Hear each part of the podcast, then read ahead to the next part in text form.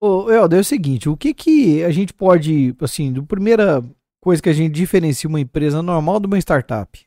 Bom, esse conceito empresarial, né, basicamente eu gosto de usar assim conceito empresarial para que não se limite, porque é possível aplicar várias metodologias que se aplicam dentro de startups em empresas tradicionais. Basta é, você internalizar e aplicar e adaptando, né? Mas basicamente as startups são empresas que possuem, é, estão no início, né? E possuem é, produto ou serviço que é repetível, escalável e maioria das vezes está conectado a uma solução tecnológica, né? E aí no primeiro momento lá atrás né, surgiram empresas disruptivas no sentido de construir novas formas de a gente lidar com as situações do dia a dia.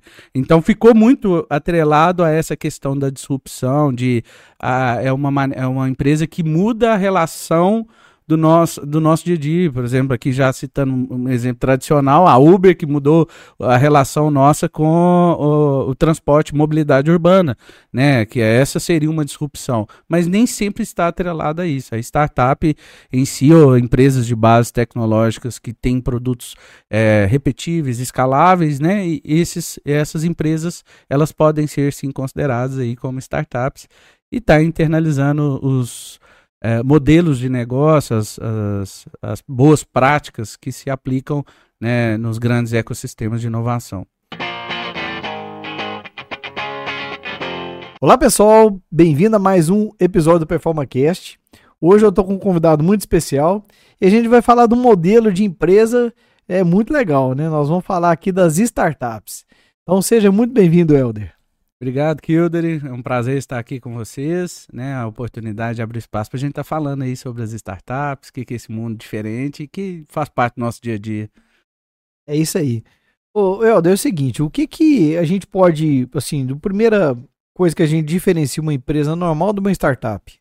Bom, esse conceito empresarial, né, basicamente eu gosto de usar assim conceito empresarial para que não se limite, porque é possível aplicar várias metodologias que se aplicam dentro de startups em empresas tradicionais. Basta é, você internalizar e aplicar e adaptando, né? Mas basicamente as startups são empresas que possuem, é, estão no início, né? E possuem é, produto ou serviço que é repetível, escalável e maioria das vezes está conectado a uma solução tecnológica, né? E aí no primeiro momento lá atrás né, surgiram empresas disruptivas no sentido de construir novas formas de a gente lidar com as situações do dia a dia.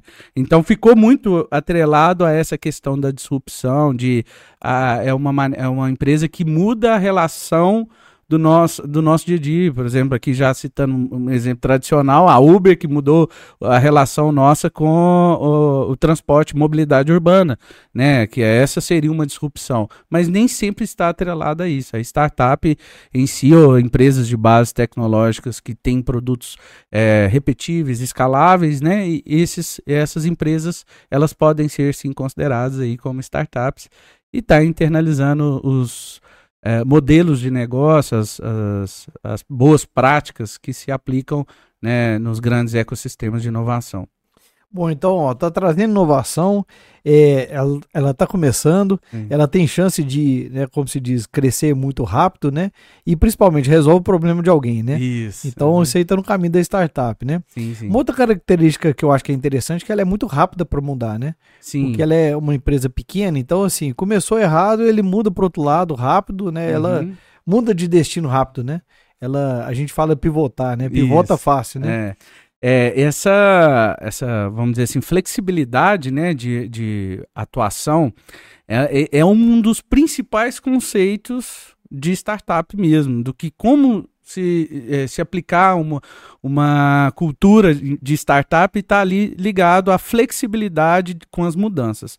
Afinal, a, gente tem ali normalmente uma empresa que está buscando inovar ou fazer algo diferente, entregar uma proposta diferente, né? E muitas das vezes o, o, o, dia de amanhã é muito incerto. Ele não sabe como que vai ser. Ou seja, ela, ele está testando, né? A empresa está testando essa solução no mercado.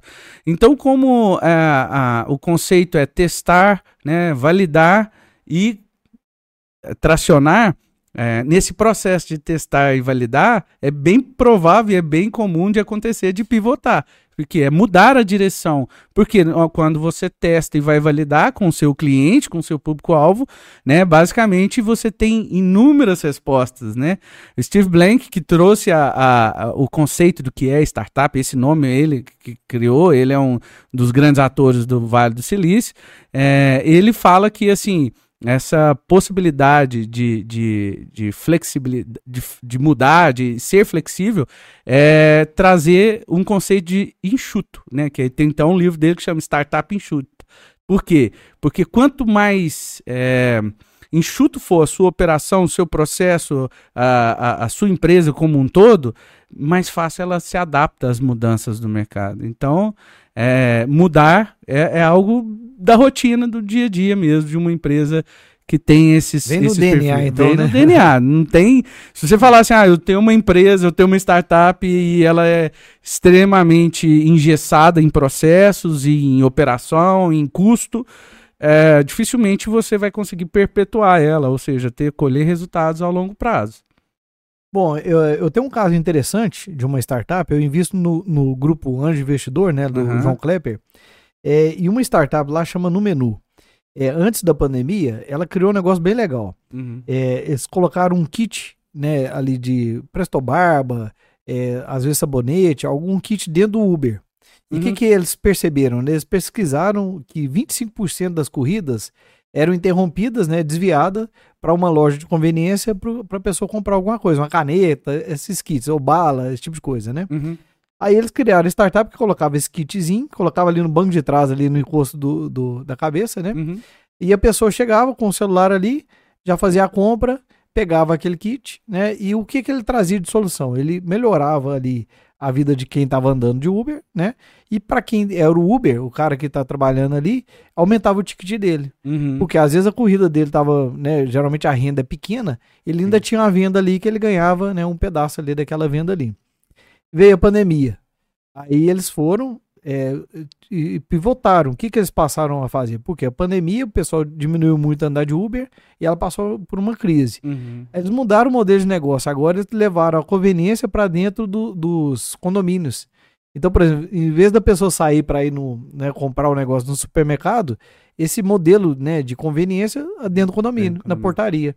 Então, olha pra você ver, mudou e ela tava, né, como se diz, tendo prejuízos, de uhum. repente já voltou a ter muito valor ali, porque ela entrou de novo no, né? Ou seja, agora a demanda é essa, o problema é essa, você não quer sair de casa, não? Então vou lá na sua casa é. vender para você.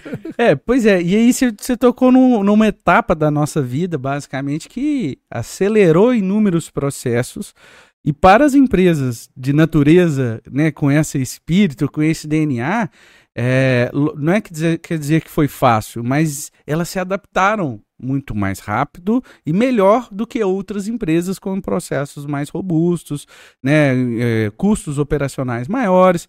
Então elas se adaptaram. Então essa característica, né, que a menu trouxe, isso, isso é, é, é, é descritivo de um dos principais é, pontos de, de, de, o que é uma startup, de como ter uma startup, né?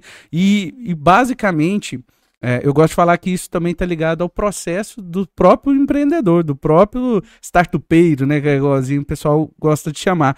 Porque ele também precisa ser desse perfil.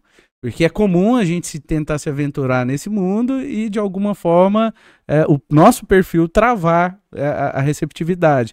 Então, até mesmo as pessoas envolvidas nesse tipo de, de empresa, né, nesse mundo, nesse ecossistema, elas têm essa característica também, né? Da, da, é, da...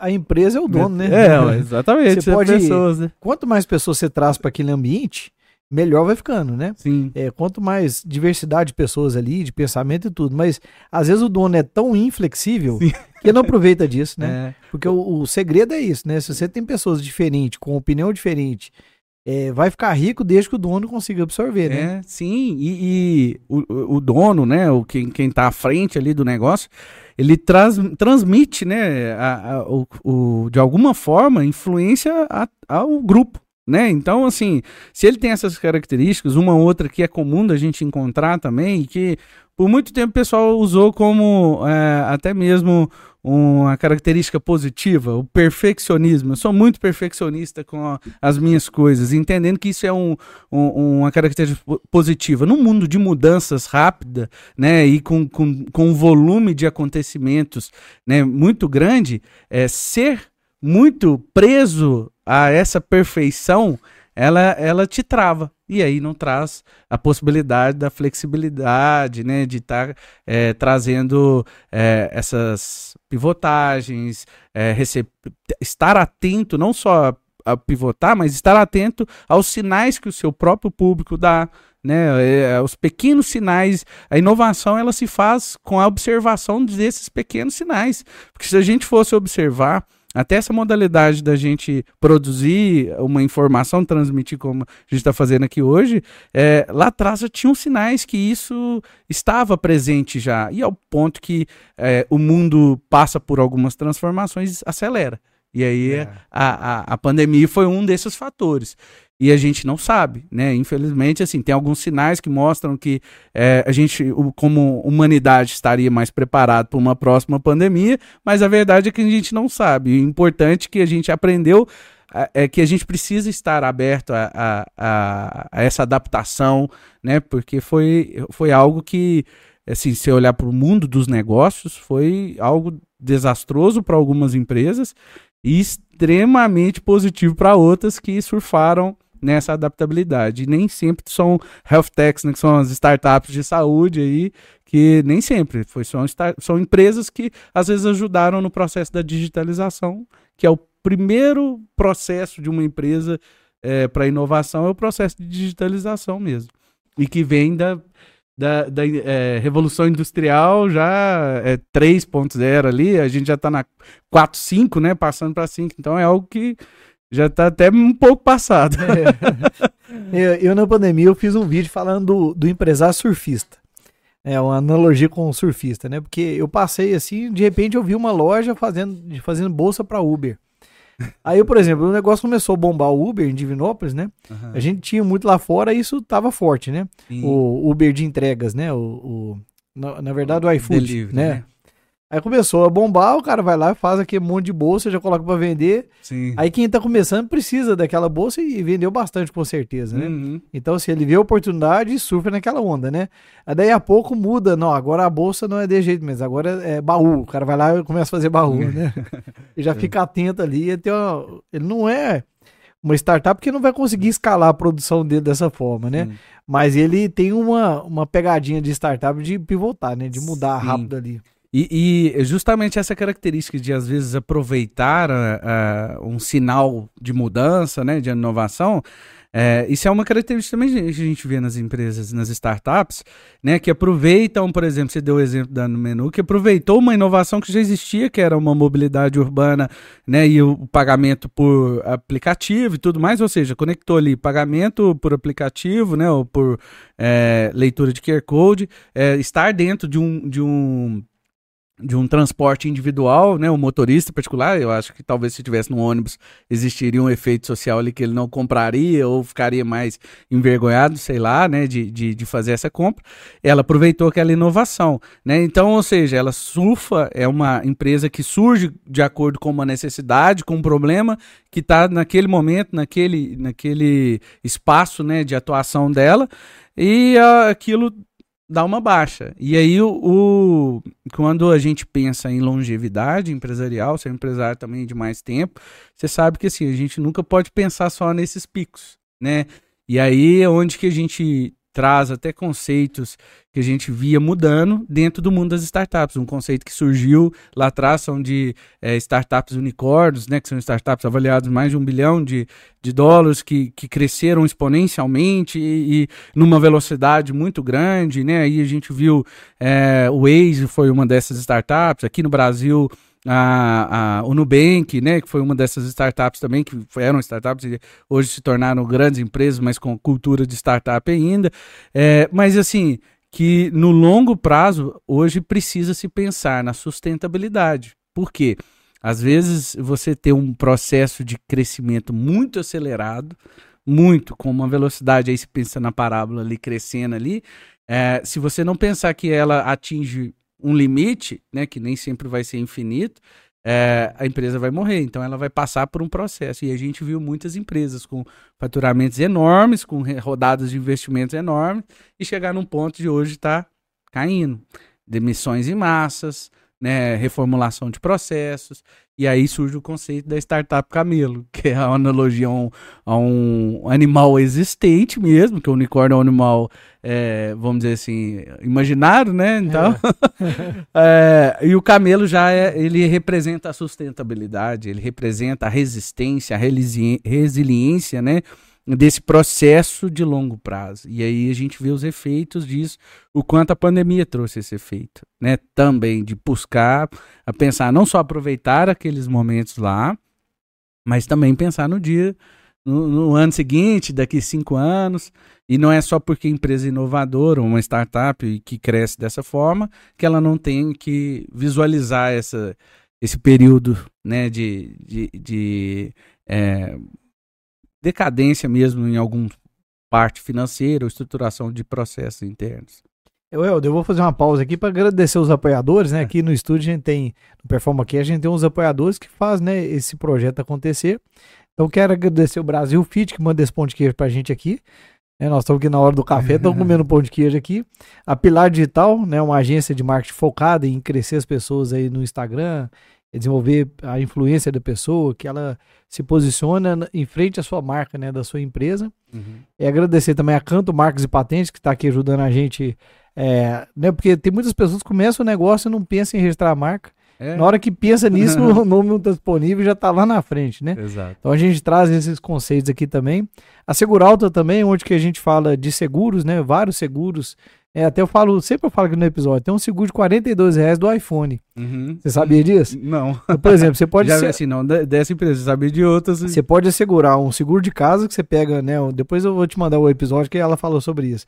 Aí você pega e faz um, ali um, um aditivo uhum. na, no seguro da sua casa. E se você for roubado na rua, você ganha outro, ah, o, a seguradora paga outro iPhone. Isso e é muito barato. 42 né? reais numa única parcela. É, a gente passa a sair de casa mais tranquilo, né? É. Tá tudo no celular, né? É, exatamente. É, e também a ícone contabilidade consultiva, onde que a gente traz bastante conhecimentos aqui de contabilidade para que as empresas começam ali de forma sustentável né, e correta, né? Uhum. Bom, Helder, então vamos lá. É, a pessoa tem uma ideia inovadora, né? E aí, de repente, ele fala assim, cara, vou montar isso. Fala, não, mas isso aí tem várias coisas que impedem isso. Aí na hora que a gente olha a ideia, né? Eu tenho outra startup muito legal também, lá do, do grupo lá do João Klepper. Até não sei como que tá o crescimento dela. Uhum. É It's for You. É, o que que ele, o cara fez? Olha que interessante. Tem vários centros lá em São Paulo que tem muita gente trabalhando e tem muita gente morando. Aí eles fizeram o seguinte: a dona de casa faz almoço sobrando e, e vende marmita oh. na casa dela. Então ela vende, as pessoas entram no aplicativo, ah, eu quero isso aqui, frango é, com quiabo e tal, escolhe lá o cardápio e tal. Aí aquela pessoa faz tantas marmitas, né? Ela tem um critério lá para ela embalar aquilo lá e vem uma bicicleta, pega e leva para o local onde que as outras pessoas retiram. Então, olha que interessante. Aí tem um centro lá, a pessoa na casa dela faz e aumenta a renda dela ali. E quem quer comer comida caseira, compra através do aplicativo, né? E funciona bem utilizando bicicleta, né? Uma é, coisa também aí ecológica aí. Mas aí, por que, que eu estou exemplificando isso? A pessoa tem essa ideia, aí de repente o outro vira e fala, não, mas isso aí tem problema, tem uhum. Anvisa, tem não sei o que e tal. Aí fala assim, ah, então pensa, vou procurar um advogado então. né? Então por isso que eu é. quero te perguntar, né? Na sua visão de advogado, né? É, muitas startups, elas às vezes elas param um projeto dela por não, não ter uma orientação jurídica uhum. de que talvez teria um meio de fazer aquilo funcionar, né? Sim, sim, é, e na verdade é o seguinte, é, antes, de, antes de falar sobre a, a, parte da intervenção jurídica, eu acho que assim, se você tem uma ideia e quer executar alguma, algo, né, quer executar ela, é, primeiro ponto é desconsiderar essas pessoas que falam que não vai dar certo, porque é. sai de perto. Se você for escutar isso, você não faz absolutamente nada, é né? Verdade. Nada, nada, nada. Mas assim, é, sem sombra de dúvidas, é, o acompanhamento jurídico, e não só jurídico, mas de empresarial, né, no sentido de dar suporte para quem tem uma ideia e ainda não, não executou ela, isso é muito importante. E a gente tem inúmeras iniciativas, né, mas basicamente, é, num primeiro momento, para você tirar do, desse, dessa fase da ideação, é, o primeiro passo é você fazer um estudo do mercado que você quer atuar. Né? É difícil no mundo de mais de 7 bilhões de pessoas que ninguém tenha pensado algo, algo semelhante, né? Ou que é, já, foi, já é feito de uma maneira e você vai mudar, que também isso é inovação, já era feito de uma maneira de forma inovadora. Aí você pega e altera essa maneira com uma nova é, proposta. Reinova. Também, é, reinova, né? Então, basicamente assim, até essa, entre aspas, reciclagem de processos de inovação, ela é interessante, feita internamente de empresas empresa, dentro de empresas grandes, como também de uma, uma pessoa que teve uma ideia. Então, para ela sair desse processo, né, dessa primeira etapa da ideação, o importante é ela ter mais conhecimento sobre o mercado que ela vai atuar, né? E, e esse conhecimento ele está hoje na palma da nossa mão, né? A gente pode pesquisar, a gente pode utilizar. É, nesse primeiro momento, Seria isso, porque o segundo vem que é o testar e validar, né? E até você chegar no testar e validar, que é na construção até mesmo do mínimo produto viável, do MVP, né, que o pessoal fala, é você ter a mentalidade de fazer o máximo com o mínimo possível, né? Então, assim, é, se você é, quer trazer uma ideia ah, para o mundo, é entender que tipo de tecnologia a gente já tem disponível hoje, né, que vai te fazer entregar o que você quer no final, né, mas com o mínimo possível de hoje, né? Hoje até tem uma vertente crescente, né, dentro do mundo aí da, do desenvolvimento, que é o no, no code, né, que é, é plataformas que criam plataformas, né, que criam soluções, que desenvolvem sem ter que construir linhas de algoritmos, linhas de código, né? Então, ou seja, uma pessoa é, como eu, que sou leigo nesse, nesse aspecto, poderia começar a desenvolver uma solução, né, uma plataforma, é, sem saber de, de, de, é, né, de construir linhas de código, né, sem saber de programação efetivamente, que é essa vertente. Ou seja, tem essa possibilidade no mercado já, que não existia, por exemplo, há 10 anos atrás, quando as empresas de tecnologia começaram já a ter sinais de exponenciabilidade. Né? Então, assim, está é, tá no processo de ideação, vou começar a visualizar e, e, já pesquisei o mercado, vou entender que tipo de tecnologia eu quero usar. Existem inúmeras ferramentas, né? E hoje a gente tem potenciais é, tecnológicos à, à disposição e de forma gratuita que, assim, facilita trazer para o mundo uma ideia. Mas aí essa ideia vai dar certo, né? Essa ideia vai, vai funcionar, é alguém algo, vai pagar, alguém, alguém vai, vai comprar, né? Aí é. É, é. é. a outra fase, né? Justamente a fase de teste e validação desse processo, né? Que a empresa ela só pode dizer que ela deu certo se ela vendeu, né? É. Se ela vendeu, se ela tem cliente, né? E aí ela tem alguns sinais de que ela está no caminho certo, né? E aí nesse processo, vamos dizer, desde o início ali da ideação eu tive uma ideia. Qual que é o, o, meu primeiro, minha primeira preocupação enquanto é, né, a questão assim, de, de proteção e segurança jurídica? O que você acabou de até de falar aqui, né, da marca. Né, você entender se existe naquela construção daquela marca que você já idealizou, existe a possibilidade de você registrá-la dentro do seu patrimônio né, descendo uma propriedade intelectual, né? E aí, na sequência, você investe outras coisas, investe em desenvolvimento, investe na contratação de uma API para fazer combinação com outra tecnologia que você, quer usar, né? Porque você vai precisar ter um posicionamento. Então, a primeira propriedade intelectual é essa a ser reservada.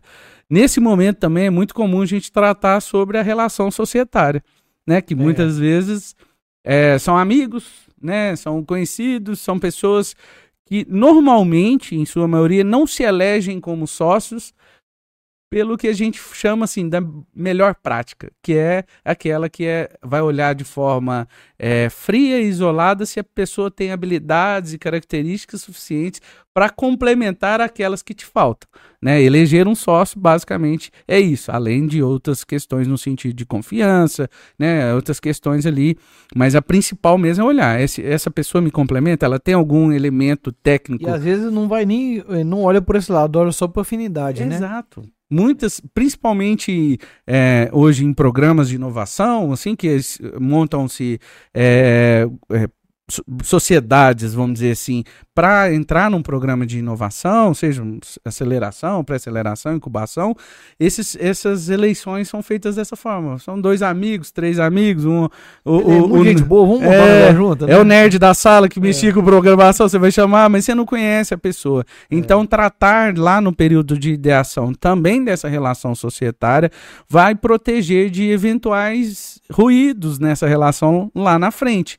Porque, inevitavelmente, você tendo uma empresa, seja ela uma startup ou uma empresa tradicional, você vai haver, vai haver divergência entre os sócios. Vai é. haver posicionamentos, vai haver interesses diferentes, né? Então, assim, é, é, importante que as regras fiquem claras. E hoje a gente já tem práticas no mercado, como memorando de entendimento, que você pode fazer, é considerado um pré-contrato, que você faz com o seu sócio, mesmo tem, sem ter que abrir um CNPJ, porque tem o custo né, normal, hoje está bem mais acessível, né? O marco legal das startups trouxe aí um, um, um opção de tributação específica, que é o Inova Simples e tudo mais realmente simplificou, mas ainda assim, talvez nessa fase de ideação, ou seja, a pessoa teve ideia, juntou com um, uma pessoa que cumpre a, a, os requisitos de, de somatório das habilidades, e aí quer iniciar, ela não precisa estar tá fazendo essa primeira opção.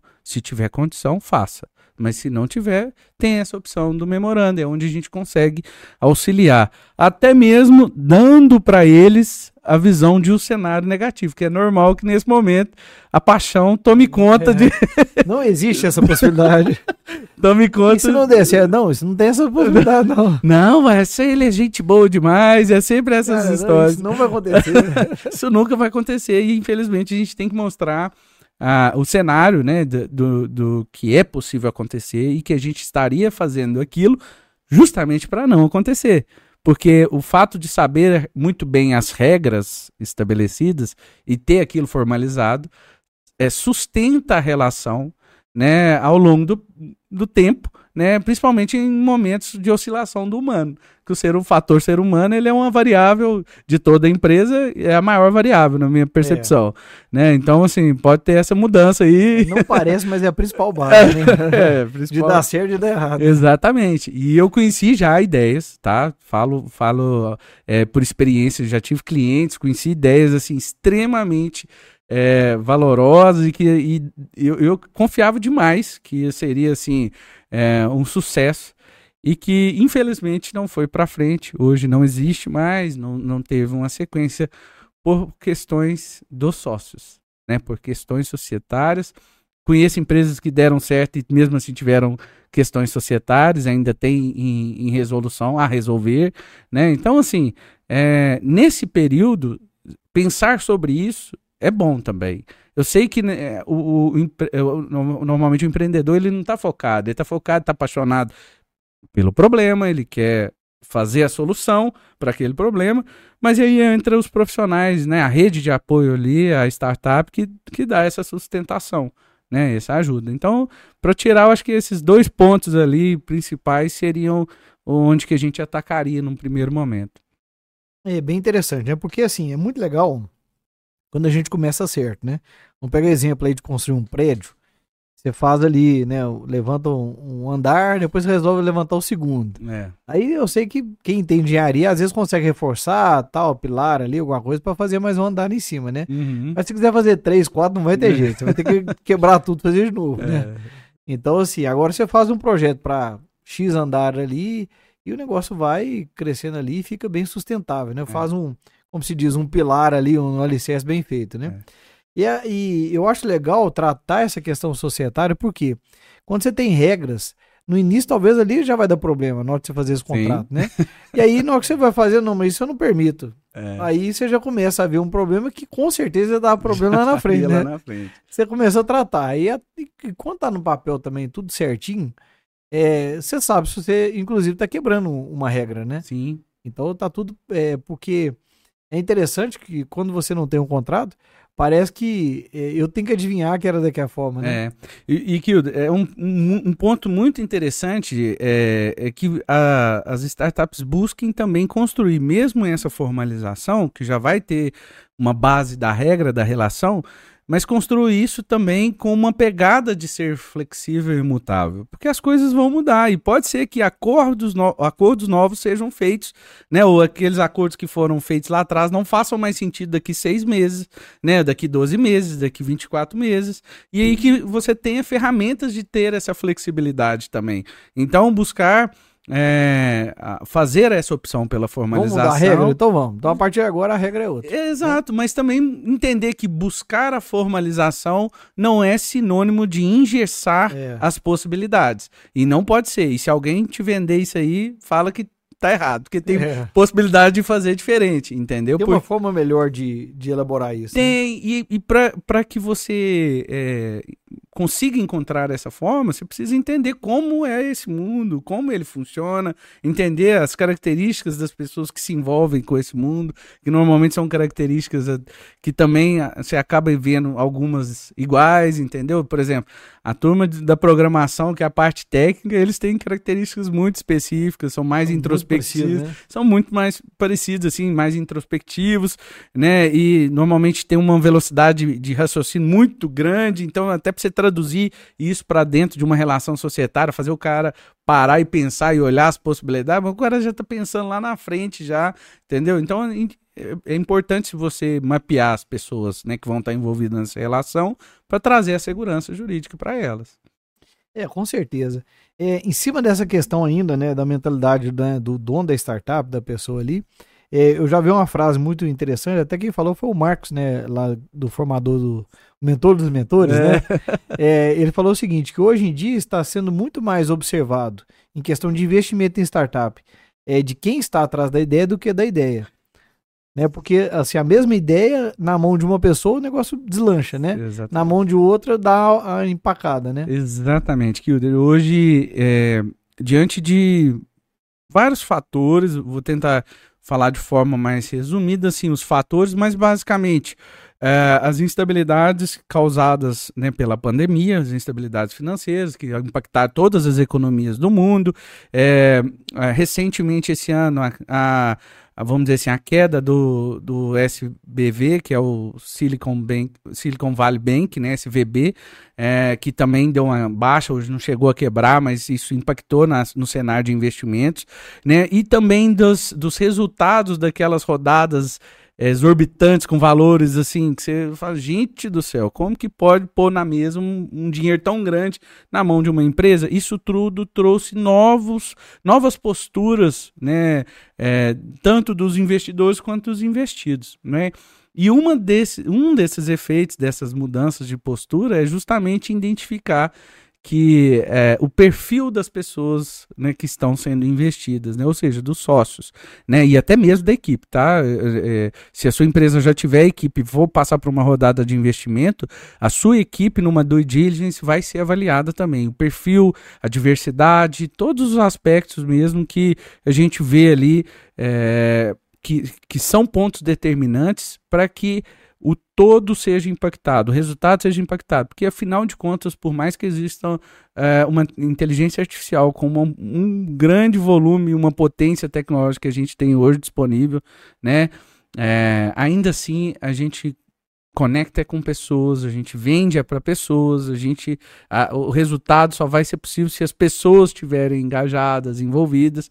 Então, sem sombra de dúvida, é, hoje o investidor ele olha primeiro principalmente em, em, early stage, né, o estágio inicial ali da, da das rodadas de investimento, pré-seed, seed, né, então assim, até a bossa nova mesmo, né, ela tem esse perfil é, de investidor, que é uma, uma, uma Venture Capital a maior do Brasil, e mesmo assim ela investe, ela tem esse perfil de fazer na due diligence o conhecimento da equipe para depois avançar em outros aspectos, de, por exemplo, de segurança jurídica, de, de proteção de cibersegurança, tudo, de proteção mesmo, de, de, de é, relações contratuais que a empresa tem.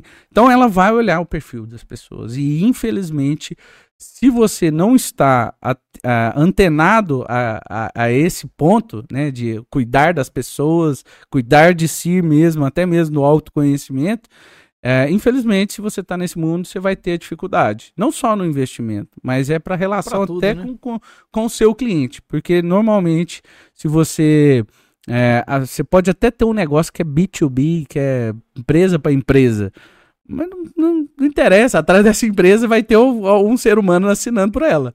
Né? É. Por hora, ainda os contratos sociais só aceitam humanos, né? Ainda não aceitam inteligências artificiais. É. Então, é. por hora, é, vai ter um humano ali atrás assinando aquela, aquela responsabilidade. Né? Então, basicamente, você vai ter que aprender a lidar, né? A, a lidar com essa, essa parte né? de principalmente transmitir é, segurança. Ah, mas mundo tão volátil, né? Num mercado tão volátil, porque você, como você vai trazer segurança? Com habilidades humanas, né? Soft skills, né? Que são é, importantíssimas para um destaque, para um profissional em qualquer área hoje quiser ter destaque, né? Com certeza. Bom, agora vamos falar então, né, do ecossistema de inovação, né, que é uma coisa muito interessante, né? É, o que, que eu observo muito é quando você está nós dois estamos conversando aqui, você está me falando alguma coisa, eu estou pensando em outra, né? Eu estou, uhum. ou seja, conectando, falo, olha, interessante o que, que você falou, né? Uhum. E a gente vai conectando os pensamentos e eu tenho comigo que a gente sai diferente, porque a gente gera vários insights a partir disso, né? E o que eu observo muito que acontece no ecossistema de inovação, né? A gente chega lá, conversa sobre inovação, tem agentes diferentes, né? Eu queria que você contextualizasse, né, para quem está nos ouvindo aí, o que, que é esse ecossistema? Bom, Kildo, é basicamente assim, um ecossistema igual é, é, no mundo da nossa natureza, né, é um conjunto né, de, de elementos que formam né, uma, uma geração de cultura e que se cria e se procria ali dentro daquele ecossistema. É só a gente olhar assim dentro do nosso, da nossa natureza mesmo, você vai entender esse conceito e trazido para a parte da tecnologia. É basicamente isso, a junção né, de vários produtores, vários colaboradores que vão criando e vão projetando resultados dentro de um todo. Né? Resumidamente seria isso. E dentro aqui do cenário de Divinópolis, né, a gente já tem iniciativas já há bem mais tempo. É, eu entrei assim é, em 2018 nesse cenário e comecei a colaborar desde então. Por quê? É, o principal elemento da sustentação de um ecossistema é a colaboração. Se você pensar dentro de uma. Vamos pegar aqui que me veio à cabeça um cupinzeiro ali, a colaboração entre todos os atores daquele cupim ali que faz a construção e a estruturação daquele todo que a gente vê, né? E de igualmente, se a gente for olhar para dentro, né, da, da relação da, do que envolve o ecossistema de inovação, é a junção de vários atores, né? Tá? Eles falam da tríplice hélice, hoje quase quádruplice hélice. Então, assim, que é a, o governo, a iniciativa privada e a academia, né? Então, esses são atores principais, vamos dizer assim, porque eles traduzem e, e, e, transmitem isso de forma natural, vem assim, pujante já. Mas a, a, basicamente hoje a gente se estrutura dentro de, do ecossistema que é chamado Inova, Nova Oeste, né, que vem construindo iniciativas aqui em Divinópolis, na região também, para fomentar o resultado final, que é o que? Construir uma cena, construir um cenário é, favorável a essa temática na nossa cidade.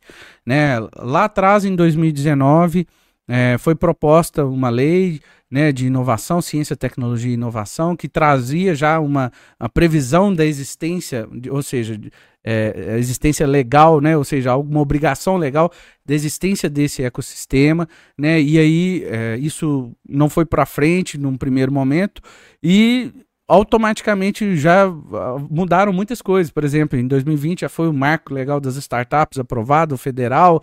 Em 2018 a gente já tinha o estadual, né? Então, assim, é, basicamente, esses, esses, esses pontos legislativos nos dá norte, mas trazendo para a nossa realidade que é o que a gente vai conseguir aplicar é justamente com a colaboração dessas pessoas né, que estão envolvidas. E pessoas e instituições e empresas né, é, que vão juntando para colaborar com esse cenário. Né? E aí tem inúmeras é, iniciativas. É, por exemplo, né, a gente teve o ano passado o Acelera Divinópolis, que é o primeiro programa de pré-aceleração encabeçado pelo governo, né? ou seja, dentro da Tríplice ali o governo trazendo uma iniciativa própria, Né? A gente já tinha iniciativas do, dentro da academia também, né? É, não vou deixar aqui de falar da UFCJ, do Cefet, que tinham iniciativas extremamente interessantes. É, mas a partir desse momento em que o, o próprio município é, ele, ele encabeça um, um, programa, isso dá, vamos dizer assim, mais força para todo mundo apoiar. Entendeu? Porque, porque o governo ele, ele, ele dita até mesmo a, a cultura da cidade, né? A gente vê que isso está mudando e a forma com que o, o, o, os, governa, os, os governadores né, pensam, né? Aqui no caso os prefeitos pensam o prefeito pensa e age, ele muda a cultura. E isso reflete no nosso dia a dia. Até mesmo se ele só permitir que isso aconteça, né? Não precisava nem ter essa iniciativa, mas ele permitir que isso aconteça sem atrapalhar já seria um bom ponto. Mas agora não, a gente está até apoiando e a gente está na segunda edição do Acelera Divinópolis. Está acelerando, né? Está acelerando os processos. E muita gente acredita, né, é, que, ah, mas existe startup aqui dentro, existe empresa aqui dentro. Muitas das vezes é, é, elas não existem porque não existe essa cena que permitem que ela existe, porque ela não sabe com quem ela vai, quem ela vai procurar. É aquele exemplo que você deu, eu tenho uma ideia, quero executar. Quem eu vou procurar? Onde que eu vou procurar? Né? Existe algo aqui na minha cidade que eu possa trocar, um, fazer um network, trocar uma ideia e e às vezes validar, validar isso, né? até é. antes mesmo de, de saber, ou, né? Por exemplo, às vezes você está conversando, como você disse, com uma pessoa, vários insights, e a pessoa fala, ah, eu tenho uma ideia X, Y, Z. Aí eu falo assim, não, eu vi isso num evento que eu fui lá fora e tal, é, e a gente não sabe. Então, é, construir um ecossistema, né, trabalhar nessa estruturação, ele, o primeiro elemento é colaboração. Né? Tem alguns elementos sequenciais, que é a organização, né? E aí a gente se organiza é, aqui hoje em grupos temáticos, né? É, e aí, dentro desses grupos temáticos, a gente tem pautas e, e, e iniciativas ser, e atividades a serem cumpridas, né? E que também conectado a uma governança. A governança não para vamos dizer assim, pedir bênção ou coisa nesse sentido, não, mas é para ter uma representatividade em vários momentos, né? Porque é importante você ter uma representatividade, né? Quem que está representando todo o, esse todo, né? Então, é, até mesmo esse é um processo que a gente vem construindo. A pandemia, a gente, através do Sebrae, recebeu uma mentoria aqui da, da CERT, que é uma é, consultoria legal, que fez e ajudou a construção do ecossistema de um dos maiores, que é de Floripa. É, e nesse processo a pandemia veio, deu uma travadinha, mas a gente retomou aí e tem essa, essa iniciativa acontecendo. Ou seja, tem muita coisa acontecendo. É, quem tem interesse nesse assunto, quem quer buscar, pode procurar, né? Aqui o canal já vai ser um, uma ponte muito grande, né? É, é. Para a gente fazer essa conexão, mas está acontecendo. E quanto mais gente a gente tiver colaborando, né? Maior serão os resultados, né? Com certeza. E tem uma ação já chegando aí na, no forno, né? É. a gente tá planejando, né? Até com a sua ajuda também, né? Que... É. é. um workshop, né? O primeiro workshop de investi investidores aqui de Divinópolis, porque é, é importante a gente também conectar esse público, né? Conectar o público que às vezes é, investe já fora, né? Já tem um investimento fora em outros programas, em, em outras empresas, mas não olha para o cenário local. E o impacto de você injetar financeiramente né, em uma empresa eh, local, ele vai te impactar no dia a dia. Às vezes você vai trombar com, esse, com essa solução no dia seguinte, na, na, na, no seu dia a dia aqui. É muito mais palpável, vamos dizer assim. Então, nesse evento, né, a gente vai é, fazer uma transferência de conhecimento mesmo. Eu vou estar tá lá falando sobre rodadas de investimento, esse conceito de investimento de risco, né, para desmistificar mesmo essa relação, que é, é, acho que assim, o conceito de investimento é algo já mais, mais é, místico no Brasil como um todo, tem mudado com grandes atores e produtores de conteúdo aí, né, como Primo, e aí assim, é, mas o investimento de risco, né, que é o de capital de risco, que é o investimento em startups, ele ainda gera um pouco de, de receio. Então a gente vai estar tá lá quebrando mesmo essas, é, essas relações, né, essas percepções, e através de uma transferência de conhecimento, vai ter um, um coffee break, um happy hour para a gente trocar e fazer conexões também, né, e vai ser lá no Cicobre, que é um dos apoiadores, né, é, nosso, e, e é, passando maiores informações, a gente deixa aqui nos comentários. Pois é, muito legal porque vai ser a oportunidade para a pessoa entender do, da, um pouco do ecossistema, vai, vai poder entender sobre investir em startup, né, como que funciona, porque é uma coisa muito inovadora, né, assim, muitas pessoas talvez não, não, não pensaram nisso, pensam em investir ali no, numa, numa ação, né, de certa forma você já está investindo em empresas, né, quando você compra a ação, né, é, agora investir em startup é um negócio legal, porque é, você fomenta aquela empresa para ela crescer e você ganha quando ela, ela é vendida, né? É no, nos êxitos das empresas. Né? É, o principal. É, são vários modelos, na verdade, né? É, de... É, sim, sim. Tem vários Tô modelos. falando pelo modelo que eu tô lá, né? Sim, mas tem vários modelos de, de um investidor é, oferir ali um, um resultado, né? A mais do que ele investiu. Mas a mentalidade, a mentalidade do investidor de empresas, né, de startups, deve ser sempre construir equity, construir valor de mercado para aquela empresa. Ao final de contas, você está comprando parte da empresa. E você vai ganhar quando você vender parte dessa empresa.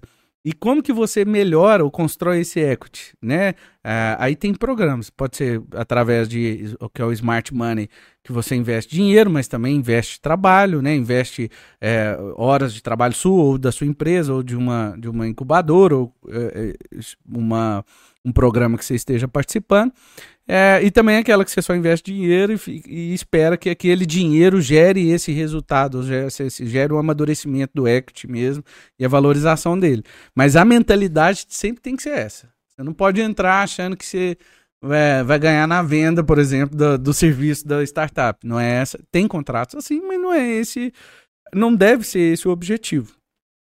Afinal de contas, é, é, eventos de liquidez de empresas, né? Esses eventos são os eventos que dão mais, uma, mais rentabilidade dentro de uma empresa, né? Você precisa sempre construir ela pensando em vender, né? Ah, eu nunca vou vender, não importa. Se você construir ela pensando em vender ela, você constrói uma empresa extremamente sólida, poderosa e que vai é, ter um, um valor de mercado muito interessante, por mais que você seja um majoritário mas você vai ter um patrimônio muito grande empresarial.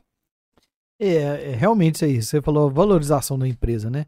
E parte muito da, do, dela ter valor para o mercado, ou seja, para ela gerar valor para o mercado, resolver um problema de, de uma classe, né? Uhum. Então, e você leva, igual você falou também, os princípios da startup, né? Sem chuta, né?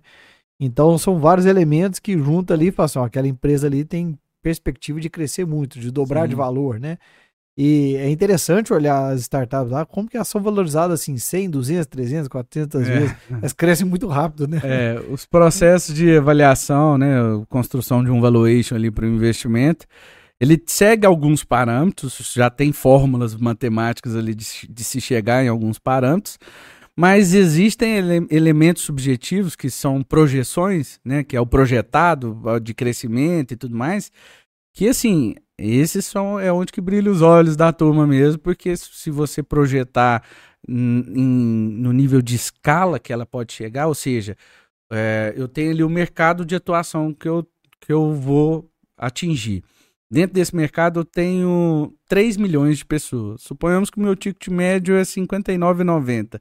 Se eu atingir 100% desses 3, 3 milhões de pessoas, quanto por mês eu não vou receber desses 59,90 se for modalidade de recorrência, né? Então assim, esse cálculo, né, de potencial de mercado, qual o tamanho do seu mercado, é, até mesmo se você tem o seu PMF, né, que é o Product Market Fit, que é o, vamos dizer assim, é, é o encantamento do cliente, né? Se você tem um produto que ele fala assim, eu não consigo viver sem mais. Esse produto eu não consigo viver sem mais. Eu tenho certeza que você tem um, eu tenho alguns que é. eu não é. consigo viver. Eu não cancelo Netflix. O outro fala assim, o outro fala assim, eu não cancelo o Spotify, né? Exatamente. tá dentro desse pacotinho. É, né? Tá dentro desse pacote. Para mim, assim, na minha relação, esses aí eu acho que não nem passa perto de ser possível cancelar. Eu nem vejo pagando. O né? outro vira e fala assim, ó, eu nunca cancela minha conta do Instagram. É, Pode exatamente. estar no mesmo pacote Pode estar no né? mesmo pacote também. Então, assim, é, ok, são empresas que atingiram esse PMF, né? E aí esse fator ele interfere diretamente no valuation. Porque assim, se você tem uma empresa que encanta o cliente, que traz um resultado, que traz um, um assim, essa sensação de eu não vou largar, automaticamente você vai atingir é, um resultado financeiro e aí é, entra esses valores que você falou que realmente no projetado ali gera gera um encantamento mesmo. Você vê É, gera uma vontade de estar é, dentro, né? já, já participei de rodadas de investimento assessorando as empresas que eu, eu, eu não imaginava que chegaria aqueles números e a gente chegou e assim, eu fico satisfeito com porque meus clientes vão ficar satisfeitos. É um momento muito encantador para o cliente, porque ele é, é a, a constatação de que aquele, aquela proposta de valor que ele criou lá atrás deu certo. Ele conseguiu vender a proposta dele, entendeu? Outra Muita pessoa. gente acredita na ideia, né? É, entendeu? Pôs, pôs dinheiro. Assim, e, e obviamente que são vários elementos. Se eu te falar assim, eu tenho uma ideia aqui, Kilder, inovadora e não sei o quê, me empresta 100 mil aí pra, você, pra, pra essa ideia. Com, essa, com esse assunto, com essa abordagem, você nunca vai tirar nenhum real do seu bolso, né? Então tem os elementos da, tanto da projeção do que se fará com dinheiro, mas também os elementos da estrutura que se tem, né? Então não é simples. É, o pessoal, a gente sempre toca no assunto investimento quando se fala de startups, porque é como se fosse o, o, o ápice da jornada, vamos dizer assim, né? Você começa a ter é, eventos de liquidez, é, são os ápices da, ápices da jornada. Mas assim, não é simples chegar lá, entendeu? Na verdade, a maioria morre, a, das empresas morrem antes de chegar lá por todos esses elementos que a gente falou aqui atrás, né? Por falta de estruturação, falta, às vezes, do erro básico, né? É, da estruturação societária, né? Então, assim, alguns elementos de não observar a reação do mercado, né? Você tá atento extremamente o foco no cliente, entendeu? O seu, o seu cliente vai te falar tudo que você precisa saber, se tá dando certo, se não tá, se aquilo, se aquela atualização que você julgou lá tá funcionando legal, se não tá, entendeu? Seu cliente vai te contar tudo isso, né? E o melhor de tudo, te pagando muitas das vezes. É, é interessante porque assim, quando a gente pega e fala de app, de aplicativo, Uhum. a gente, nós temos pouca fidelidade, né? Você tá usando um aplicativo, você não gostou, você passa para outro, Sim, né? Então você não tem aquele, aquele apego, né? sim. E, e eu- e eu acho muito legal quando tem alguns aplicativos, por exemplo, né, eu tava conversando com o João aqui de voltar a estudar inglês. Uhum. Aí fala do Duolingo. Várias pessoas falam do Duolingo, né? Uhum. Ou seja, é um que você vê que tá cada vez mais se solidificando, Uhum. porque ele conquista a recompra do cliente, né? É. A pessoa vai. Com certeza ele tá preocupado em, em inovar, inovar, inovar, para poder manter essa proposta de valor e essa admiração do cliente, né? Sim, sim. É, quando você vai, é, é, vamos dizer assim, aprofundar na administração de empresas que têm esse tipo de, de projeção muito rápida, você vai ter que ter alguns indicadores que são extremamente importantes. E esse, né, dos indicadores da fidelidade, que é o LTV, é, ele, assim, é muito importante. As pessoas precisam, o, o- gestor, ele precisa ter atenção àquilo. Ele precisa saber o quanto ele está fidelizando o cliente dele. E muitas das vezes a fidelização vai estar ligada se você atingiu o encantamento, que é o PMF. Se você atingiu aquele ponto da. É imprescindível que eu exista na vida dessa pessoa. Entendeu? E aí sim, se atingiu isso, o LTV é altíssimo, né? Ou seja, ó, desculpa, o LTV é baixíssimo, né? Porque é, ele é alto quando tem um volume muito grande, né? Então o Netflix, por exemplo, ele é um exemplo que tem um LTV excelente, entendeu? É excelente, porque a maioria dos clientes que a gente conversa, ele pensa assim, né? Ele pensa, opa, nem vejo pagando, não, não passa pela minha cabeça cancelar e você não vai trocar, mas surgiu a Amazon é, Prime, a, a- a Google Play, esses outros streaming. Mas a Netflix tá lá. Você tá pagando ela É. ainda. Entendeu? Ele, ele é o primeiro, né? Ele é o primeiro. O João até trouxe um elemento muito interessante que é a, a, a falta né, dessa equalização financeira das startups. Isso é algo, é uma realidade. A grande parte de, dessas eh, big techs, né, elas não geram dando lucro. Ah, Helder, mas então como que uma empresa não está viva sem dar lucro? Né? É, ela é justamente com a captação de investimento. rodadas milionárias, bilionárias de investimento que permitem ela ter essa continuidade, esse fluxo. Por quê? No projetado, que quem enxerga na hora de analisar o investimento, ele vai projetar daqui 10 anos, eu consigo resgatar quanto desse projetado, mas ela vai passar no vermelho 4 anos, entendeu? Então até isso precisa se ter na consciência de quando você vai investir. Muitas das vezes a rodada de investimento ela vem para dar fôlego financeiro para a empresa, ela vai continuar dando prejuízo. É, aí, assim, o que, se, o que mudou muito que eu falei da sustentabilidade é que empresas com essas características não têm traído muito é, os olhares nas primeiras rodadas de investimento, não. Então, antigamente se tinha CID, Pré-CID, Series A, é, só até a Série A. A Série B já, já era, já até já admitia hoje admite, né, série B, série C, já admite esse tipo de comportamento de empresas que não dão lucro, mas são muito grandes, têm um posicionamento e rodadas de investimento muito altas. Né? Essas etapas que eu estou falando aqui são só nomes que se dão para cada fase que ela cada tá. fase que ela tá de investimento. Né? Então, é, isso era muito comum. E hoje a gente vê que assim.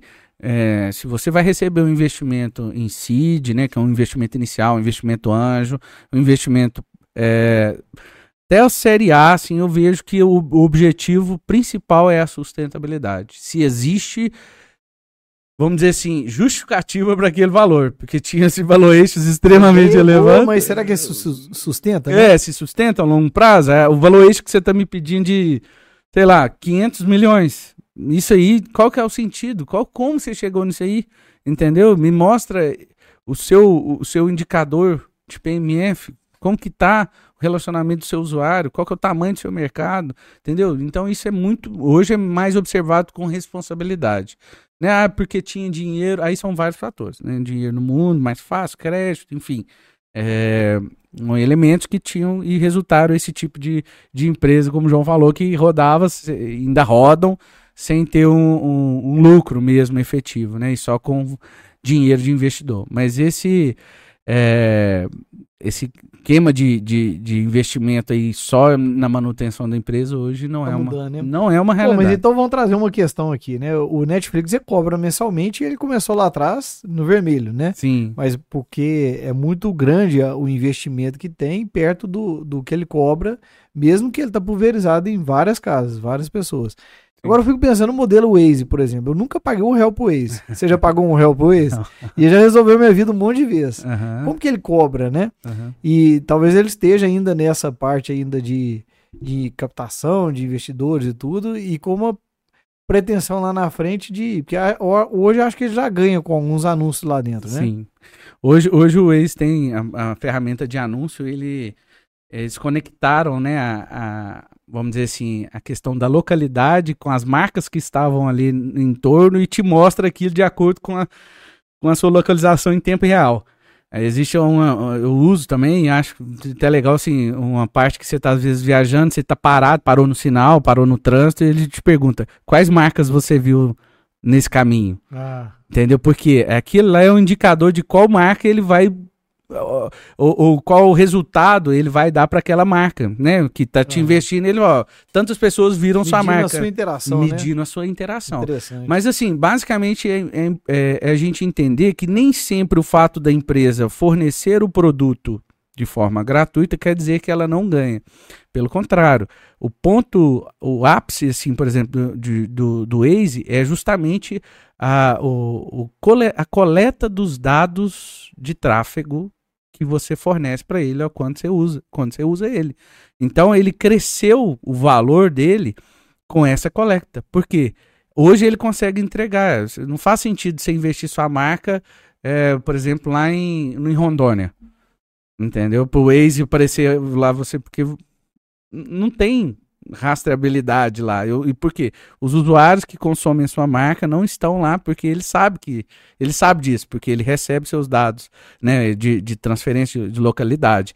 Então, é, o fato dele não você não pagar eh, num primeiro momento uma mensalidade ou para usar, é, pode ter certeza, você vai pagar com seus dados. E no caso do Waze é a geração de dados de tráfego, né? Ou seja, o volume, né, e utilização. Quanto mais você insere dados lá dentro, melhor o algoritmo dele trabalha. Se você observar, ele tem a possibilidade que foi o grande diferencial. Por que, que o Waze existe, mesmo tendo Google Maps, que é mais popular? Porque o Waze ele, ele roda numa mentalidade diferente. Ele permite que o, o motorista adicione elementos dentro, da, dentro daquele trajeto. Se existe um carro parado, se existe um, um, um acidente. Então, essa interação trouxe uma proposta de valor diferente para quem usava um GPS, né? um mapa. Só quero um mapa para saber do ponto A ao B quanto tempo eu gasto. E isso foram elementos que é, trouxeram um valuation alto pro, pro Waze. Até que o. Que virou um diferencial. Virou um diferencial. Eles perguntam: ainda tem um buraco na pista? Ainda Isso, tem um carro parado? Né? Exato. E, e, na verdade, se você parar para pensar, nós estamos trabalhando para eles, né? É. na verdade, a gente trabalha para eles é. e para eles eh, venderem aqueles dados. Mas acabou que nós voltamos no colaborativo, né? Sim. Igual o, o ecossistema de inovação, tem que ter colaboração. Sim. E se você colabora né? Você evita que o outro cara sofra um acidente que vem atrás. É excelente. E como, né, e outra pessoa que passou na frente evitou que eu sofresse um acidente, né? Esse foi o, o, o a visão de PMF, né, do criador do Waze, que até no programa XBA, né, que eu fiz pela Starts, ele foi meu professor. Então, um cara, assim, extremamente é, difícil até captar a mentalidade dele que visualizou isso lá atrás, como construir um GPS colaborativo, onde que todo mundo vai conseguir interagir. E aí você vê a primeira versão do Waze que era assim, bem bem arcaico, vamos dizer assim, mas mesmo assim funcionava com essa interação. E aí ele foi só ampliando. Então, e hoje tem inúmeras maneiras. E basicamente é essa construção, né, em conjunto dos usuários colaborando um com o outro, essa sensação de, de colaboração. E basicamente, ela foi construída para atender uma, um, uma dor local de Israel, né? Que ele é de Israel, né? E lá o trânsito é meio caótico, assim, então você saber onde que, que, que com o que estava acontecendo ali, não tinha uma comunicação, uma previsibilidade, e veio com essa solução. E aí, óbvio, obviamente, tá o mundo inteiro, né? E é, é e é, é, é a resposta principal aí, o caminho é, é, pode ser períodos, empresas que estão em períodos é, de, de teste, e aí o, a, o, o fato de você testar e fornecer esses dados de teste já vale ela bancar o investimento e não te cobrar nada. Normalmente tem períodos de teste, depois começa a cobrar, também tem essa modalidade. Tem a modalidade que são as empresas que não cobram, a Google, né, a, as redes sociais aí, a gente acha que não, mas é aquela ali, é, é, hoje é o maior valor para essas empresas é a sua atenção, né? Então, medir o indicador de atenção, o tempo que você passa ali é o que vai gerar valuation para ela, crescer o valuation. Então, assim, de alguma forma a gente paga. Na verdade, a gente, a gente leva lá para dentro, né? É. Então você tá lá dentro, né, daquele ambiente ali, e dali tá te vendendo anúncio e tá cobrando de outra pessoa. É. Então ele tá, ele tá querendo realmente a sua audiência, né? É, seu, com certeza. O seu te... tempo ali dentro, né? Exatamente. Mas, mas assim, e aí ah, Eldo, então quando o Instagram foi criado, que era só uma ideia de compartilhamento de fotos, né, que é o, o, início de tudo, ele, ele já sabia que ele ia ter os patrocinados do Instagram? Aí a gente volta lá naquele conceito inicial da flexibilidade, de atenção aos sinais, das mudanças de mercado, a possibilidade de pivotar, as atualizações. E aí você vê uma empresa se perpetuando numa parábola exponencial. Entendeu? Ela já atingiu Provavelmente já tinha várias ideias que funcionou um tempo e mudou. Mudou, né? exato. Outra que ela achava que ia ser o negócio e, e totalmente descartou. Uhum. Mas ela tendo essa visão de onde que ela, né engraçado. Talvez não seria de onde que quer chegar, né? Mas talvez querer chegar de tamanho, né? Assim, de, é, de, representatividade. É, o, o querer chegar de empresas como essa deve ser sempre o encantamento do cliente. Aonde eu quero chegar? audiência, né? né? Tá é, atrás de uma. Eu, eu quero chegar no meu cliente ser extremamente viciado no meu produto. É. Entendeu? Eu quero, eu quero chegar na, na mudança. Eu quero ser de... muito importante para alguém. É, né? eu quero chegar na muitos, mudança né? que eles falam, né? Usando uma expressão em latim, mas é a mudança do, do status quo, né? Do, da forma com que era feita. Né? Eu tenho uma startup também, chama For Arts, ela faz, faz gestão de carreira artística, a gente está no período de validação, e o nosso objetivo, por exemplo, é chegar nesse encantamento onde que todos os artistas que quiserem ser artistas algum dia, né, quiserem é, iniciar uma carreira artística, ele já tem a gestão da carreira dele desde o início. Se eu, só comecei, eu quero tocar na noite agora, vou começar, vou ser um DJ e quero tocar na noite.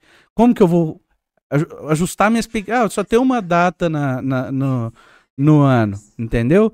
Aí, beleza, só tem uma data no mês. Não importa. Ele vai, ele vai saber que onde que ele vai gerir aquilo. É lá.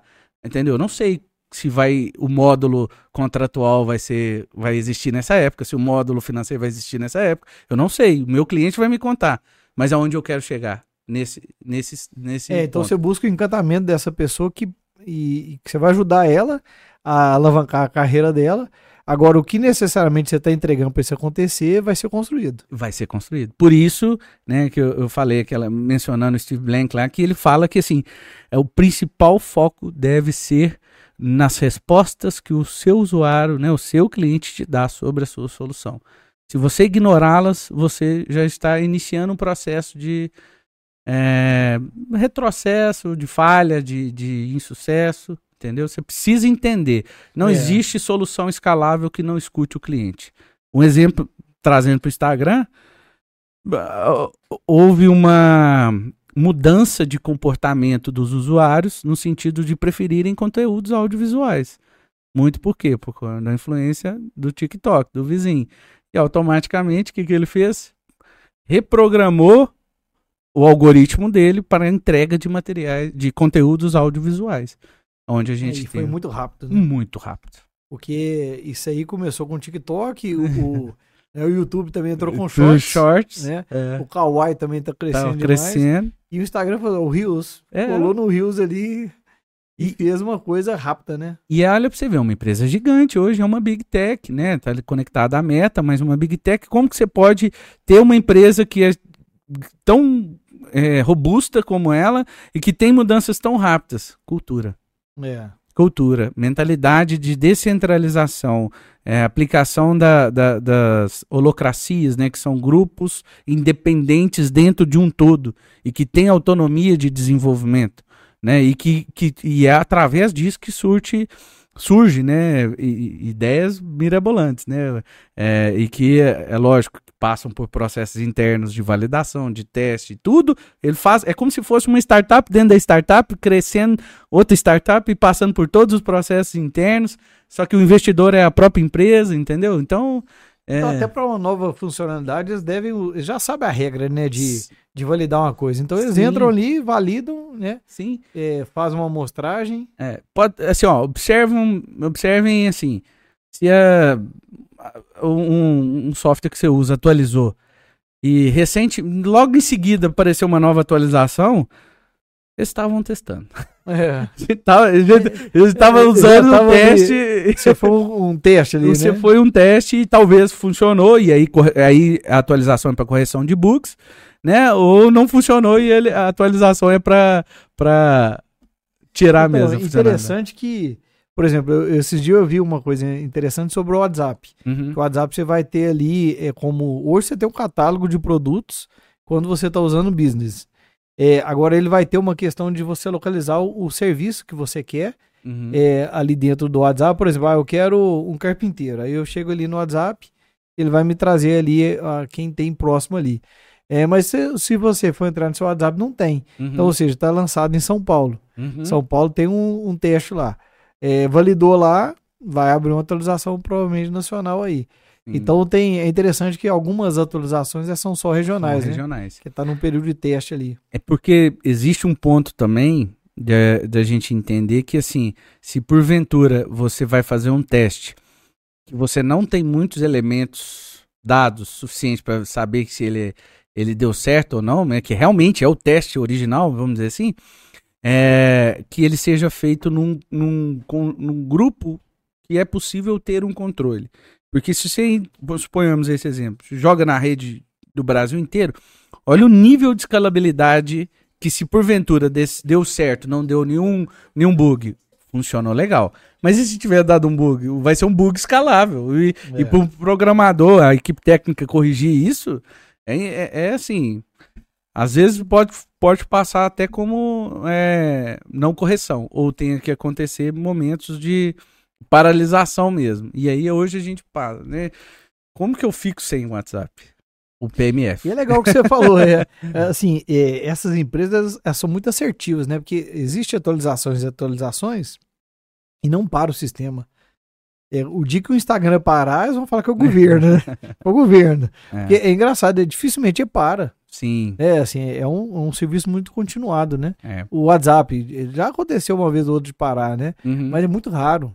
É, isso aí já são capacidade de computação muito grande para rodar duas versões ao mesmo tempo dentro de um servidor também. distribuída e que vai sendo é, acrescida de acordo com, com o processo de pedido de atualização nas, nas plataformas. Aí, assim, tecnicamente eu sei só por alto, mas é uma coisa Mas que tem técnicas para isso. tem né? técnicas para isso e, e, e é nível de computação é, de armazenamento muito alto. Então, não são assim, essa a, a computação em nuvem né, trouxe essas possibilidades. Antigamente você tinha que baixar, parar o servidor, instalar tudo de novo. É. Aguarde, estamos atualizando o sistema. Aí eu, Enquanto isso, o cara vai lá e, e hoje todo mundo é impossível demais, né? é, Já pula pro outro aplicativo vizinho ali e, e tchau pro anterior, né? Exatamente, exatamente. Não, não, hoje é por isso que a retenção, né, o LTV, é, no mercado onde tem essa, essa, essas inúmeras possibilidades, ela, ela vai estar intimamente ligada ao quanto você transforma a vida daquela pessoa, entendeu? Então por isso você tem que ser apaixonado pela, pelo problema que você está resolvendo. Você tem que olhar para ele e falar assim, nossa, eu quero quero demais, eu, eu enxergo inúmeros problemas que derivam daquele problema, né? E sei que eu consigo levar, qual que é a melhor proposta, e vai validando, e vai testando, e vai pivotando, né? Então isso é muito E importante. vai realizando uma transformação. a transformação. É muito bacana, cara. Assim, muito. A minha cabeça abriu totalmente aqui com essa questão, né, da- desse debate da startup, que é um assunto que eu gosto muito e que eu observo tanto que a gente tem que aplicar a mentalidade startup nas empresas, né? Porque acho que é uma coisa que Sim. vai fazer as empresas inovarem muito e se manterem vivas, né? Sim. Acho que até se manterem vivas. A pulverização desses conceitos, né, é, ela, ela, ela vem acontecendo de forma indireta pelo uso dessas plataformas.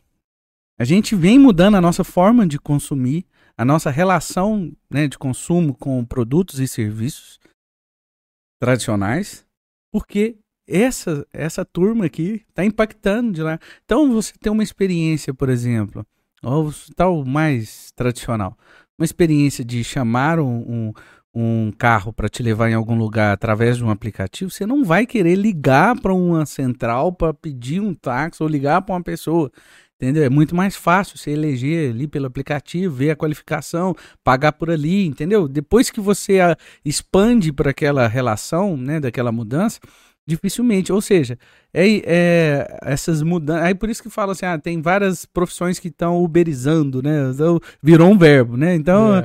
é, é porque são os efeitos, né, dessa relação, são os efeitos da tecnologia em outras áreas. Então, você trazer esses elementos, trazer esses conceitos para dentro da sua empresa, por mais que ela não seja de base tecnológica, por mais que ela não seja inovadora no produto, ela entrega uma commodity ou é um mercado mais tradicional, até mesmo como o meu, né, de entrega de prestação de serviço jurídico, é, eu trouxe vários elementos, apliquei vários elementos que eu aprendi nesse mundo e com as startups para dentro da minha relação, lógico, de forma adaptada, lógico, de forma a minha realidade de entrega de prestação de serviço e dentro do público-alvo, né? Do que, que o público-alvo espera, né? Então, assim, é essencial. Então, conversar, ter a oportunidade de conversar, falar mais sobre esse, é, esse assunto é sempre ótimo. Então, a gente, por isso eu agradeço mesmo. Pois é, podemos aí marcar outra aí. A gente pode, inclusive, trazer algumas.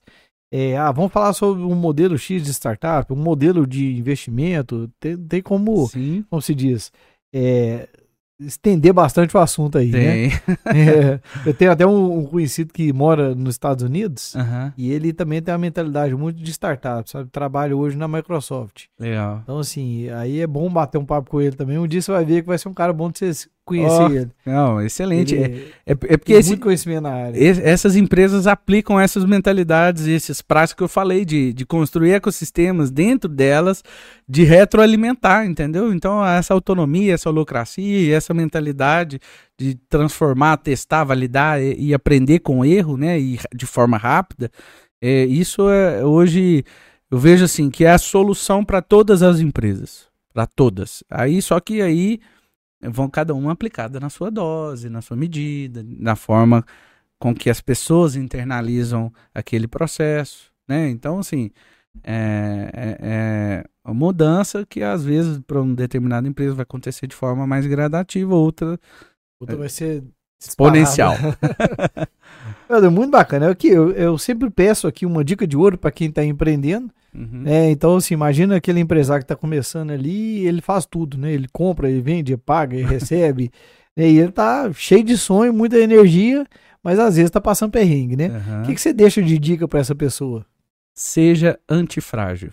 Né? O que, que é ser antifrágil? É aprenda a resistir a essas dificuldades, principalmente que às vezes no início é assim, de deixar mesmo a pessoa às vezes até atordoada demais, mas assim, é, isso a cada eh, etapa que você resiste, a cada desafio que você resiste, isso te torna muito mais forte para o próximo.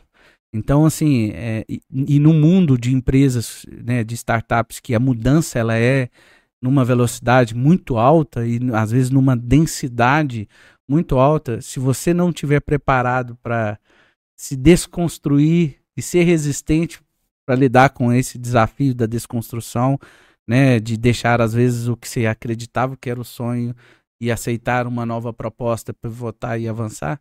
Então, se você não for antifrágil aí, você, você vai ter dificuldade. E isso é processo. Esse é, esse, é, esse é com o tempo. Não existe, ah, vou, onde que eu vou pegar? Tem um livro que chama Antifrágil. Ah, se eu ler ele, eu vou ficar antifrágil? Não, você vai. É Você na. vai só entender que, que é. É, é um processo. Então, a- a- entenda que é onde você deve é, mirar, né? E aí, lógico que vão ter situações que vão ser bem complexas e por isso hoje a gente tem que ter uma rede de apoio legal, né? E tem possibilidades. Então, participe das iniciativas do seu ecossistema, tudo isso que vai te, te auxiliar a ser antifrágil e trazer resistência. Foi excelente, viu? Essa dica não surgiu aqui ainda não, sabe? É, e é muito legal mesmo que você trouxe, porque é, você cria ali uma base forte, né? Sim. Porque o empresário, o que, que eu imagino?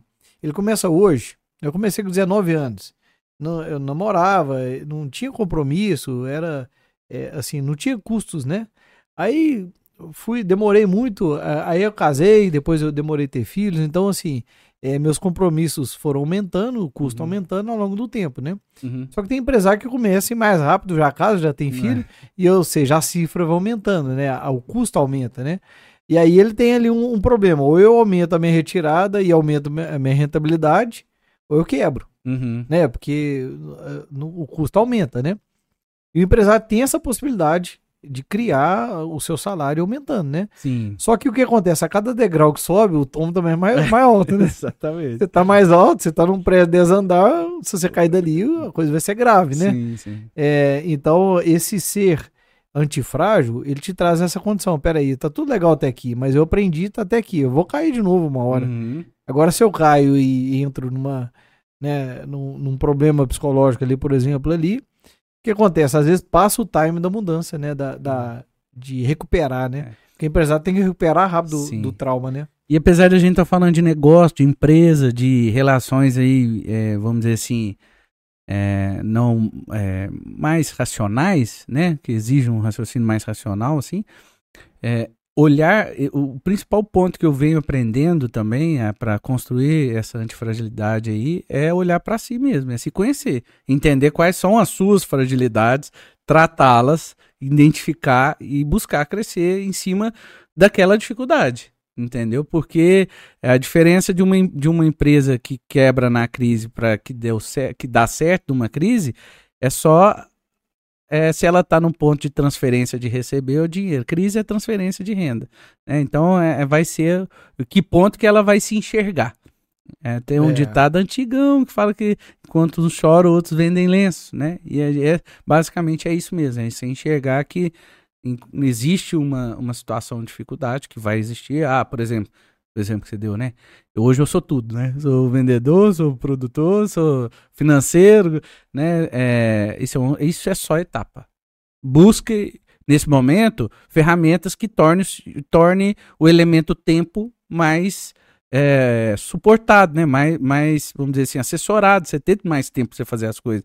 Então, e tem. Porque daqui a pouco o desafio dele é como que eu consigo resultado com essa pessoa, com aquela, Exato. como que eu lido com aquela, como Exato. que eu desenvolvo aquele, né? É, Que a, a partir do momento que você tirou de você é pro outro, né? é. Então Agora eu tenho que desenvolver ele, porque ele tem que fazer mais do que eu, né? E aí é onde que fala que a gente já falou que hoje que é a variável, né? A maior É. variável de toda empresa, né? É o elemento humano. E por isso que a gente se conhecendo, a É. gente consegue lidar melhor com Você falou um negócio muito próximo. interessante, porque muitas pessoas encontram a sua fragilidade, só que ele foca nela, né? Ele É. começa a falar assim: ah, não, eu não consigo porque eu, que eu sou tímido, É, ah, eu não consigo por causa disso, né? E vira uma, uma bengala e um limite, né? É, E você falou um negócio de tratar ela, isso que é muito legal, né? Porque sim. e eu, eh, eh, eu sou uma prova viva aqui que era impossível estar aqui gravando podcast, impossível gravar um vídeo, impossível fazer palestra, era tímido demais. Aham. E eu tratei, mudei essa, essa questão e hoje eu tô treinando, né? Cada Sim. podcast aqui é um treino. É, então, assim, eu sou uma prova viva de falar, olha, tem jeito de mudar, Sim. né? E, e era uma coisa que me, me barrava. Eu, eu tinha um sonho de ensinar, de dar aula, de dar palestra, só que era impossível. É. né?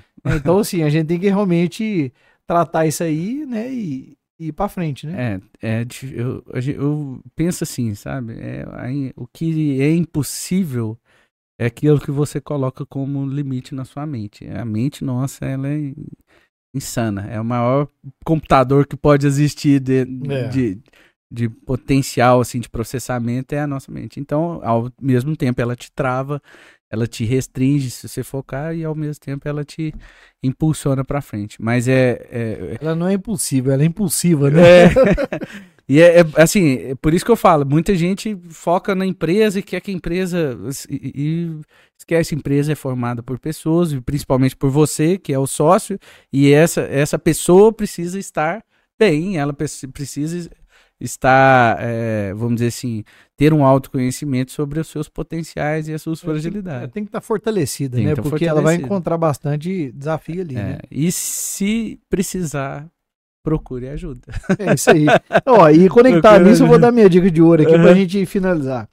É, esse amigo que eu falei, que mora fora, ele lá atrás tinha ideia e condições de fazer o Waze, né? A, a Uhum. ideia do Waze, né? Aí ele. Um professor virou para ele e falou assim, na época na faculdade, eu acho que, não sei se estava no Brasil ou já estava fora. Ele falou assim, mas isso não funciona, porque você precisa do input do, do, do usuário. Uhum, E aí ele foi, realmente não funciona. uhum. Aí quando a gente conversou um dia, nem, eu acho, não sei se foi no episódio ou se foi é, nos bastidores, né? Ele falou assim: eu podia ter desenvolvido é, uma ideia desse tipo, e por- eu ouvi um professor que falou que eu precisava do input do usuário, o usuário não ia imputar as informações ali. Uhum. Aí você olha, né, o Waze hoje funcionando de Sim. forma colaborativa, né? Exato. E vários outros sistemas que funcionam assim, né? É, e aí eu encerro, né, falando da minha dica de ouro, é que você tem que tomar cuidado com o que que você ouve, né? É. Então, assim, quer que você coloque a sua ideia para dar certo, procura quem. Igual você falou lá atrás, né? Você É. falou essa mesma dica hoje. Sai de perto dessa pessoa aí. Sabe, pô. Não compartilha sua ideia, não. Porque se, por exemplo, a pessoa tá com a ideia de investir na startup, você entende de startup. Não, Sim. então vamos bater um, um papo, Helder. O que, que você acha disso? Sim. Olha, eu acho que você vai ter que estudar mais sobre isso, tal, tal. Né? Você vai ter uma. é, claro que é, tem várias variáveis, né? Sim. Mas você vai dar um direcionamento. Uhum, né? Então, assim, olha, olha por esse lado, né? Em vez de desistir. uhum. Agora, dependendo de quem for conversar, fala assim, não. Larga essa ideia pro lado, pode viajar na maionese. É, isso nunca vai dar certo. E normalmente essas pessoas são aquelas que a gente esperava que fosse apoiar. É um pai, é uma mãe, um irmão, é um amigo. Mas E não tem aí, conhecimento na área, né? tem- e assim- não é maldade, é falta de conhecimento na área, né? É uma. E às vezes falta de conhecimento e às vezes situação humana. Que é, É. da relação humana. Questões que às vezes a pessoa não quer te ver melhor do que ela, não, É. não- enfim, são coisas do, do Tem vários humano. elementos, né? Tem vários elementos. Mas o pior de todos é que é, tira a direção É, certa, né? Então, ignora, lógico, não ignorar tudo, mas assim, né? é, filtra bem o que, que você vai absorver, porque pode ser um impeditivo mesmo.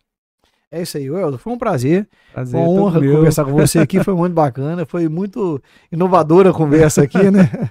E fica aí o convite pra gente bater um outro papo aí, né? E depois deixa pra gente mais informação, né? Quando é, tiver definido os restos dos elementos, né? Lá pro É. evento que vai acontecer, o workshop. Sim, É que eu estarei presente lá com certeza. com certeza. Pra gente passar pro pessoal aqui, porque assim, tem muitas pessoas que podem eh, fazer parte desse ecossistema aí, investir em startup, né? Sim. Ou eh, quem tá aí com a startup na cabeça aí, tirar da, da cabeça e passar pro papel, né? É, exatamente. Eu que agradeço que, pela oportunidade, né, pela confiança que tá podendo compartilhar um pouquinho do que eu já aprendi até aqui, né, e tô sempre à disposição para colaborar mais. Muito obrigado. Isso aí, muito obrigado. E nós vamos deixar aqui as suas redes sociais aqui no episódio. Né? Quem aí tiver curioso, quiser bater um papo aí, chama Pode chamar lá. aqui para um bate-papo aí. Com certeza vai ter uma ideia inovadora aí, né? Vai ter, um, um- ou seja, um papo inovação, né? Um Aham. papo mindset aí. É, isso aí, pode Isso aí. lá. Muito obrigado e até o próximo próximo episódio, pessoal.